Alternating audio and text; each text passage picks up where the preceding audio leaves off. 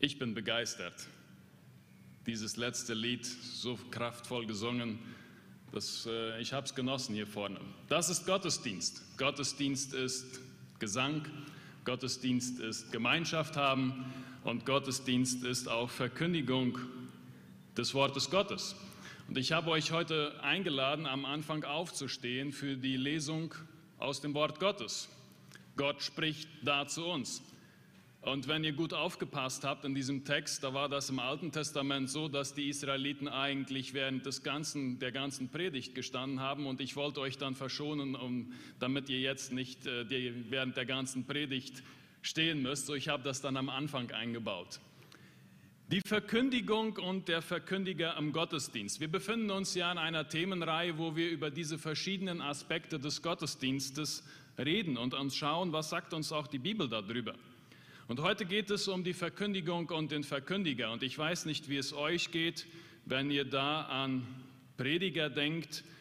Ähm, mir kommen da verschiedene Gestalten in den Sinn, Billy Graham äh, oder Louis Palau oder Charles Spurgeon oder Walter Neufeld oder Paul Washer oder Joel Austin. Ähm, ich habe die hier so einfach mal wild durcheinander gewürfelt. Und äh, ich weiß nicht, vielleicht denkt ihr dann auch jetzt, und äh, ich würde jetzt gerne in eure Gedanken hineinschauen, hm, die Verkündigung und der Verkündiger. Mal sehen, was er heute zu sich selber sagt da vorne, ja? Denn Verkündigung und Predigt im Gottesdienst verbinden wir mit, mit Kanzel, mit Predigern.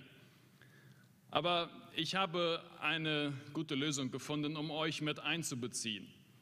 Und das ist eine zweifache. Und ich dachte, es wäre ein bisschen langweilig, wenn ich nur zu mir spreche heute und ihr alle nichts mitbekommt oder nichts für euch anwenden könnt. Und das sind zwei Sachen. Zum einen ist Verkündigung mehr als nur hier das Predigen von der Kanzel. Das ist auch Verkündigung des Wortes Gottes. Das hat einen ganz wichtigen Bestandteil auch im Gottesdienst. Das ist ein wichtiger Punkt und meines Erachtens der wichtigste Punkt im Gottesdienst. Die Bibel verwendet ganz unterschiedliche Begriffe, wenn es darum geht, von Verkündigung zu sprechen. Da ist das griechische Wort keryso, das heißt verkündigen, öffentlich bekannt machen. Dann aber auf der anderen Seite euangelizo, das Evangelisieren, den, das, die Heilsbotschaft verkündigen. Oder Didasko, das ist Lehren, Unterrichten, ganz klare Instruktionen geben und gewisse den Ratschluss Gottes verständlich erklären. Martyreo, ein Zeugnis ablegen.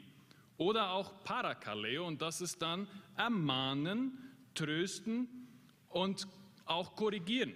So ihr seht schon gleich da, das sind sehr verschiedene Aspekte, die mit Verkündigung zu tun haben. Und eines das vielleicht manche nicht bedenken und da will ich bei euch einhaken, die einfache Präsenz verkündigt manchmal. In der letzten Woche haben wir im SEMTA Service SEMTA durchgeführt. Das heißt, eine Woche, wo unsere Türen geschlossen waren und die Studenten in verschiedensten Institutionen und äh, Schulen und Kirchen gedient haben. Und ich habe dann am, ich denke es war am Donnerstag, die Gruppe besucht, die hier in Tavlada gearbeitet hat, mit Pastor Sirito. Und sie haben, was haben sie gemacht? Äh, unter anderem den ganzen Block gesäubert. Das war richtig, das fiel auf. Man fährt da rein in Tavlada und dann plötzlich kommst du in eine Quadra, die ist einfach sauber.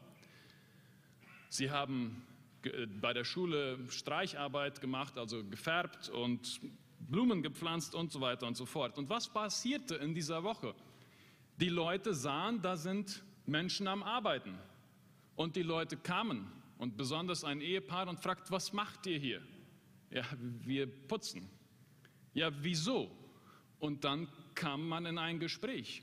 Und das führte dazu, dass ein Ehepaar am Abend zu Pastor Sirito kam und beide haben dort ihr Leben Jesus übergeben.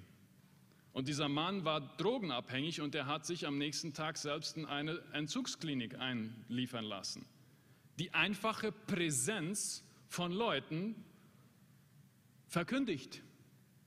So, Wenn ihr heute hört, äh, ich lade euch ein, euren Regenschirm zuzuklappen. Ja, ich habe das schon mal erklärt, das mit dem Regenschirm, den wir gerne aufklappen. Wir klappen den Regenschirm auf, damit das, was gesagt wird, dann auf den Regenschirm und auf unseren Nachbarn und heute wäre das dann, das wäre alles auf mich fallen. Ja, lasst den zugeklappt.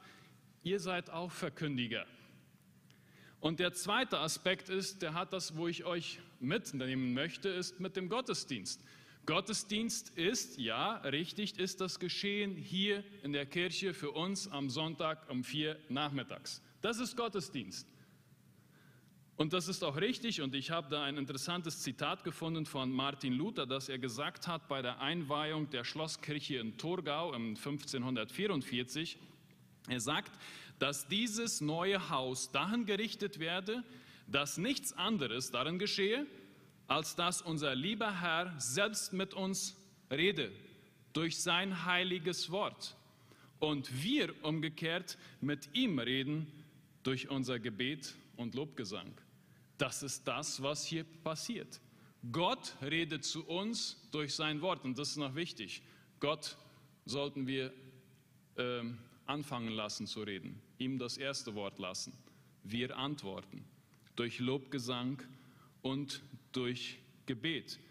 Aber im Neuen Testament wird auch klar deutlich, dass Gottesdienst mehr ist als nur dieses Geschehen hier in dieser Kirche. Gottesdienst ist unser tägliches Leben. Unser tägliches Leben ist Gottesdienst. Also, wenn es heute um die Verkündigung und den Verkündiger geht, dann nehme ich euch mit hinein. Und ich möchte euch einladen, zu schauen und von einem Verkündiger zu lernen, der oftmals wenig beachtet wird. Und das ist Apollos. Apostelgeschichte 18. Apostelgeschichte 18 ab Vers 24. Und ich möchte diesen Text lesen. Ein Jude aber mit Namen Apollos aus Alexandria gebürtig, ein beredeter Mann, der mächtig war in den Schriften, kam nach Ephesus und dieser war im Weg des Herrn unterwiesen und brennend im Geist. Und er redete und lehrte und sorgfältig die Dinge von Jesus, obwohl er nur die Taufe des Johannes kannte. Und dieser fing an, freimütig in der Synagoge zu reden. Als aber Priscilla und Aquila ihn hörten, nahmen sie ihn zu sich und legten ihm den Weg Gottes genauer aus.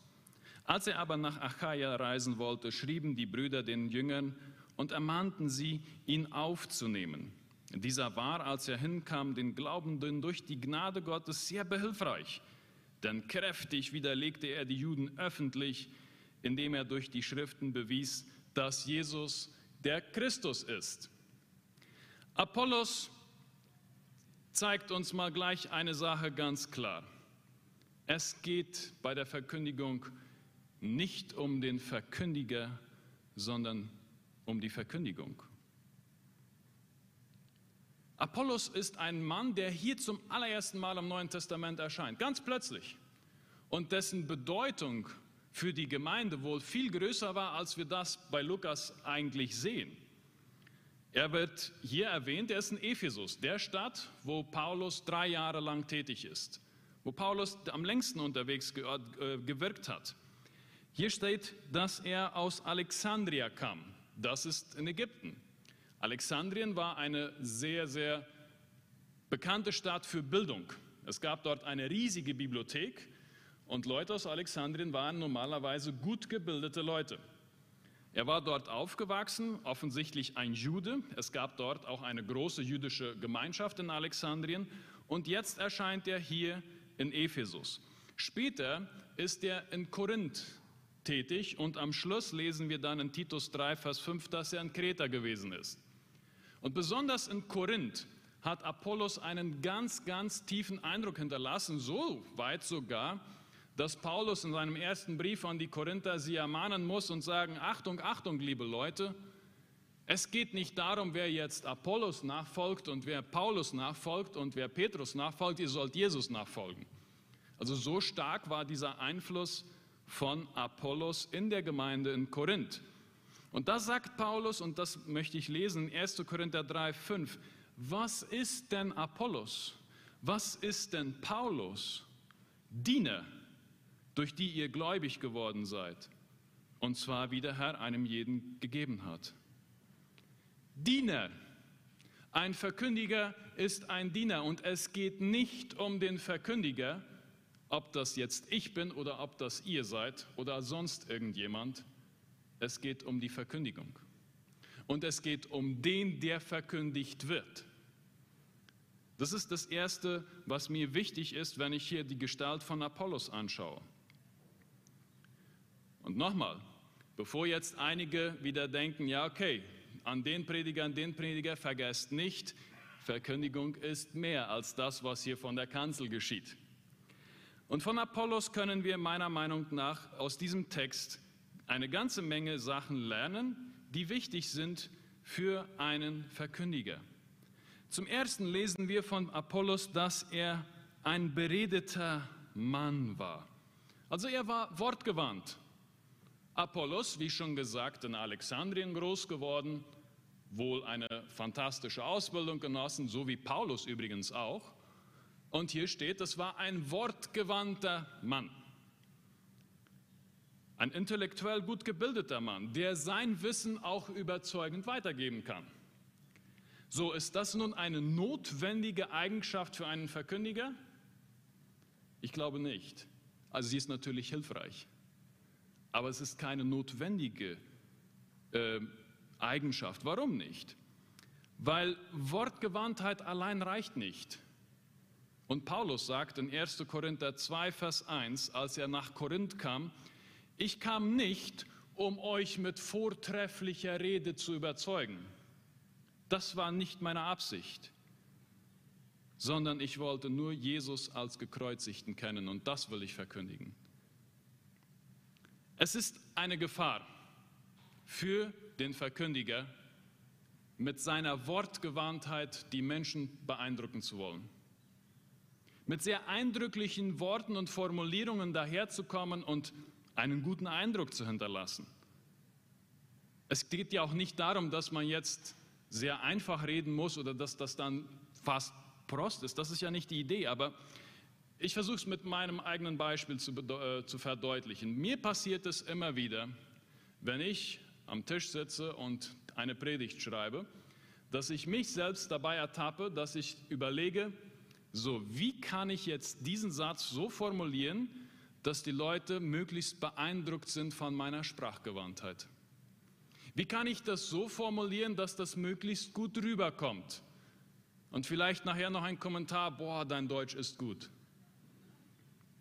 Wenn ich das merke, und das ist mir öfters passiert, wo ich, das, wo ich mir dessen bewusst werde, was da eigentlich in meinem Kopf vor sich geht, dann habe ich mir das zur Angewohnheit gemacht, meine Hände von der Tastatur zu nehmen, anzuhalten und Gott um Verzeihung zu beten, bitten und zu sagen, es geht um dich nicht darum, was ich hier weitergebe.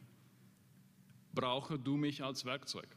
Das ist das, was ich meine. Wortgewandtheit ist gut. Apollos war ein beredeter Mann, ein wortgewandter Mann, aber alleine reicht das nicht. Und deswegen ist der nächste Punkt auch ganz wichtig. Und das ist der zweite Punkt, den wir hier sehen.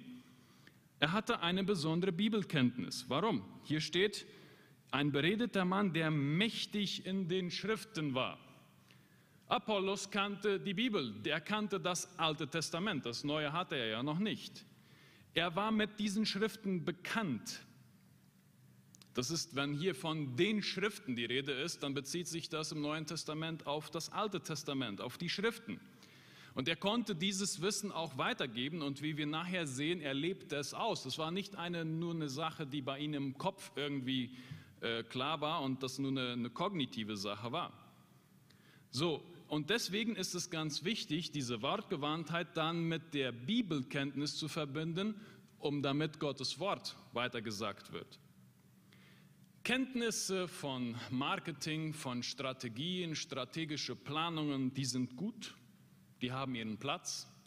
Kulturell relevant zu sein in dem, was man sagt, in dem, was man verkündigt, ist auch okay, hat bis dato aber noch niemanden gerettet.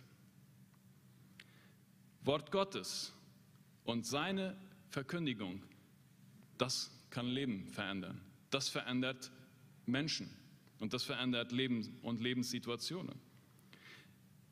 Ein Verkündiger, jeder Verkündiger braucht eine gute Bibelkenntnis. Es ist wichtig. Es ist wichtig, dass wir Gott sprechen lassen, so wie er in seinem Wort spricht. Und es ist dabei wichtig, auch den Kontext zu beachten. Satan kommt bei der Versuchung Jesu auch daher mit Bibeltexten, aber er reißt diese Bibeltexte eben aus dem Kontext heraus. Also es ist wichtig auch, wenn wir verkündigen, wo auch immer, dass wir den Kontext beachten. Mächtig zu sein in den Schriften, wie das hier von Apollos gesagt wird, heißt auch den ganzen Ratschluss Gottes zu verkündigen. Nicht nur ein paar Lieblingsthemen, nicht nur ein paar Dinge, die jetzt sehr passend sind. Und das heißt auch, dass es beim Hörer gelegentlich auf Widerstand stoßen wird. Gottes Wort konfrontiert. Und wir dürfen nicht darauf reinfallen, weil es jetzt politischen Druck gibt oder gewisse Leute gewisse Sachen nicht hören wollen, dass wir zurücktreten und nicht klar und deutlich sagen, was Gottes Wort sagt. Wenn die Bibel klar und deutlich sagt, dass ein Mann und eine Frau zusammen eine Ehe gründen sollen für das ganze Leben, dann haben wir das so zu verkündigen. Das ist ganz wichtig. Und dieses Wort muss in die Lebenssituationen hineingepredigt werden. Und das ist eine große Herausforderung, die zwei Dinge zusammenzubringen, dass es dann auch relevant wird für den Zuhörer und für die Situation eines jeden spezifisch. Der dritte Punkt, der von Apollos gesagt wird, Vers 25, dieser war im Weg des Herrn unterwiesen. Er war unterwiesen, er war ein Katechomenos, da ist das Wort Katechetik drinnen. Vielleicht tönt das bei einigen von euch noch, die Katechese, der Katechetikunterricht. Ja, die strukturierte Unterweisung im Wort Gottes. Die hatte Apollos bekommen und der war er treu. Das lebte er aus. Er war ein treuer Jünger. Und das, obwohl, wie wir weiter nach, in den folgenden Versen sehen, er nur die Taufe des Johannes kannte. Das heißt, er war nur ein Jünger Johannes. Er kannte die Taufe auf den Glauben an Jesus nicht. Das hatte er noch nicht mitbekommen. Er hatte von Johannes gehört und er verkündigte das. Johannes verkündigte, tut Buße, denn das Himmelreich ist nahe herbeigekommen und lasst euch taufen als ein Zeichen dafür. Und das hat er verinnerlicht und das hat er gepredigt und das hat er gelebt. Er war ein treuer Jünger. Der vierte Punkt. Apollos war brennend im Geist. Brennend im Geist. Mit Eifer war er bei der Sache. Jeder Verkündiger, der monoton und langweilig und langsam daherkommt, wird wahrscheinlich nicht sehr überzeugen von Dingen, von denen man überzeugt ist und für die man begeistert ist, das merkt man einfach einem Menschen an. Hier Apollos war brennend im Geist, der war Feuer und Flamme für die Sache. Verkündigung braucht dieses Feuer. Es geht ja um Leben und Tod, es geht um Ewigkeit. Da kann ich nicht einfach so ganz monoton daherkommen und als ob mir das überhaupt nichts macht. Es ist aber auch eine Gefahr, dass wir für die falschen Dinge brennend im Geist sind. Und das ist bei so manchem Verkündiger eine Gefahr, dass wir für bestimmte Rituale und Zeremonien brennen, so wie die Pharisäer, und dann aber die Gerechtigkeit und die Gnade und die Demut vernachlässigen. Wir stehen in der Gefahr und ich schließe mich damit ein, dass wir brennend im Geist sind für politische Sachen, für die richtige Lektüre des Zeitgeschehens, für die strukturellen Dinge, für finanzielle Dinge oder für Ausrichtungen und weniger brennend dafür. Und da tappe ich mich auch immer wieder. Wenn ich begeistert von irgendeinem Thema spreche und mir irgendwie diese Begeisterung dann manchmal auch fehlt, wenn es um, Wort, um das Wort Gottes geht. Und bevor ihr jetzt denkt, ja genau, deswegen sollten mal gewisse Prediger aufhören, über dieses und jenes Thema zu sprechen und dann einfach mal die Bibel predigen, denkt daran, ihr seid auch Verkündiger. Fünftens, sorgfältige Lehre. Apollos redete sorgfältig und er lehrte sorgfältig, akribisch, genau. Er untersuchte und schaute nach, was zu verkündigen war. Und da sehen wir diesen Ernst der Sache. Verkündigung des Evangeliums hat, das ist eine ganz wichtige Sache. Das muss sorgfältig geschehen. Wir müssen uns auch Gedanken machen, was wir da sagen. Und Apollos tut das.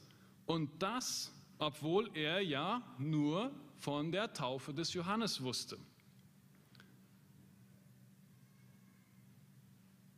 Egal, mit wem du sprichst, egal, wo du predigst oder wo du verkündigst, es geht und vergiss, lasst uns das nie vergessen, es geht um die Botschaft und nicht um uns. Es geht um den, der verkündigt wird und nicht um mich. Und ich muss das sorgfältig machen. Es ist wichtig. Es ist nicht nur eine Sache, die ich so wischiwaschi einfach machen kann. Geschieht das in den Gottesdiensten, dass wir sorgfältig lehren? Geschieht das bei uns, wenn wir zu anderen reden, dass wir sorgfältig sind bei dem, was wir sagen? Weise ich im Gottesdienst aus nach 6 Uhr auf Jesus hin?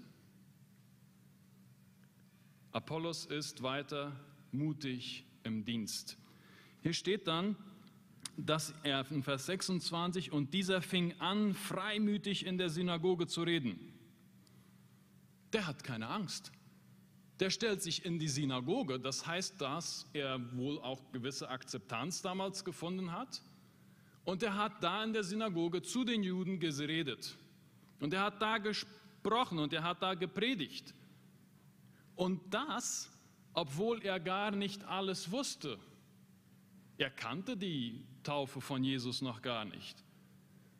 Und das heißt auch wieder für mich, ich muss nicht warten, bis ich alles weiß, damit ich anfangen kann zu verkündigen. Dann hätte ich noch gar nicht angefangen. Dann hätte wohl keiner von uns angefangen. Dann hätte auch ein Billy Graham nicht angefangen. Unsere Erkenntnis ist Stückwerk. Man muss nicht warten, bis man auf alle Fragen eine Antwort hat. Man kann schon jetzt damit anfangen. Du musst nicht warten, bis du alle Antworten hast, die dein Nachbar eventuell stellen könnte. Wichtig ist, dass du hingehst und verkündigst. Gott sagt schon zu Josua in 1, im Josua 1,9, habe ich dir nicht geboten, sei stark und mutig, erschrick nicht, fürchte dich nicht, denn mit dir ist der Herr dein Gott, wo immer du gehst. Ein siebter Punkt.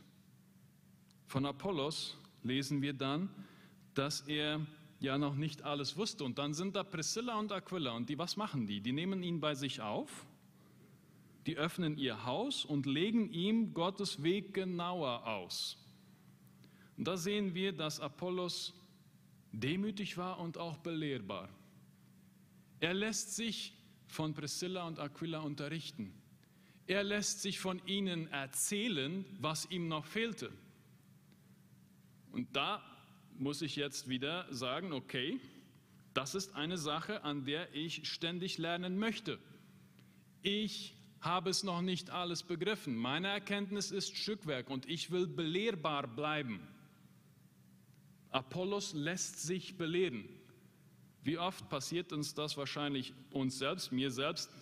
Na, das weißt du auch ja eh nicht so genau. Ich weiß das schon besser. Es braucht Demut. Es braucht Demut, sich belehren zu lassen.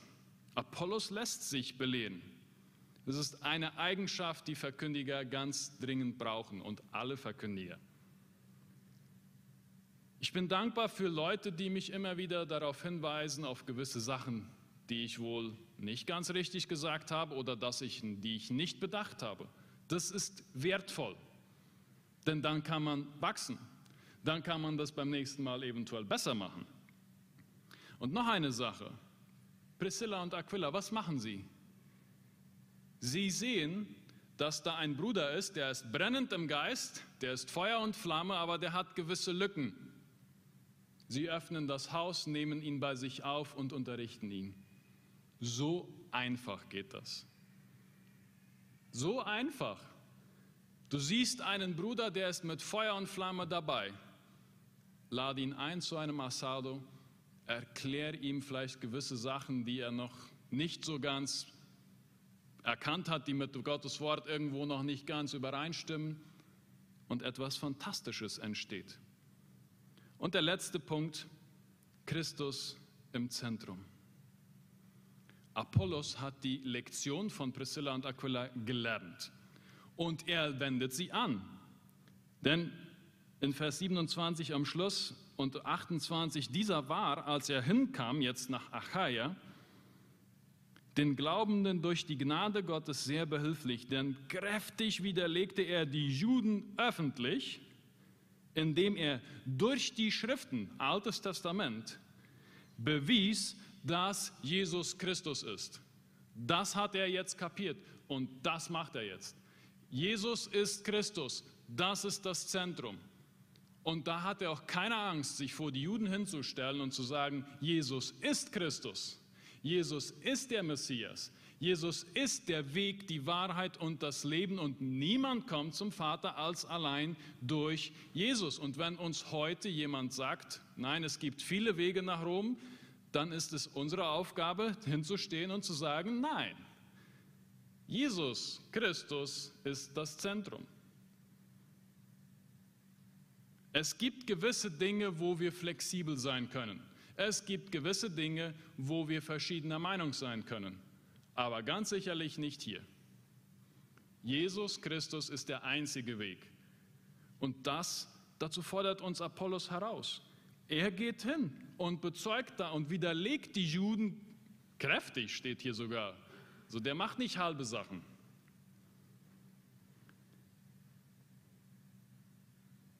In Römer 10 Vers 14 und 15 sagt Paulus, wie werden sie nun den anrufen, an den sie nicht geglaubt haben? Wie aber werden sie an den glauben, von dem sie nicht gehört haben? Wie aber werden sie hören ohne einen Prediger, ohne einen Verkündiger? Und nicht nur ich hier, ne? Wie aber werden sie predigen, wenn sie nicht gesandt sind? Wie geschrieben steht, wie lieblich sind die Füße derer, die das Evangelium des Friedens verkündigen, die das Evangelium des Guten verkündigen. Wisst ihr was, wir sind alle gesandt. Wie sollen die Leute hören, wenn niemand verkündigt? Paraguay braucht euch, Paraguay braucht uns. Bei der Verkündigung geht es um den Inhalt, nicht um den Verkündiger. Es geht nicht um uns. Jeder, der das Evangelium verkündigt, kann hier von Apollos lernen. Apollos war wortgewandt, er hatte eine besondere Bibelkenntnis, er war ein treuer Jünger, er war brennend im Geist, er war ein sorgfältiger Lehrer, er war mutig im Dienst, demütig und belehrbar und er hatte Christus im Zentrum. Und lasst uns nicht vergessen, Gottesdienst feiern wir nicht nur hier Sonntag 16 Uhr, sondern Gottesdienst ist unser christliches Leben. Lasst uns Verkündiger sein, die auf Jesus hinweisen. Und lasst uns von Apollos lernen.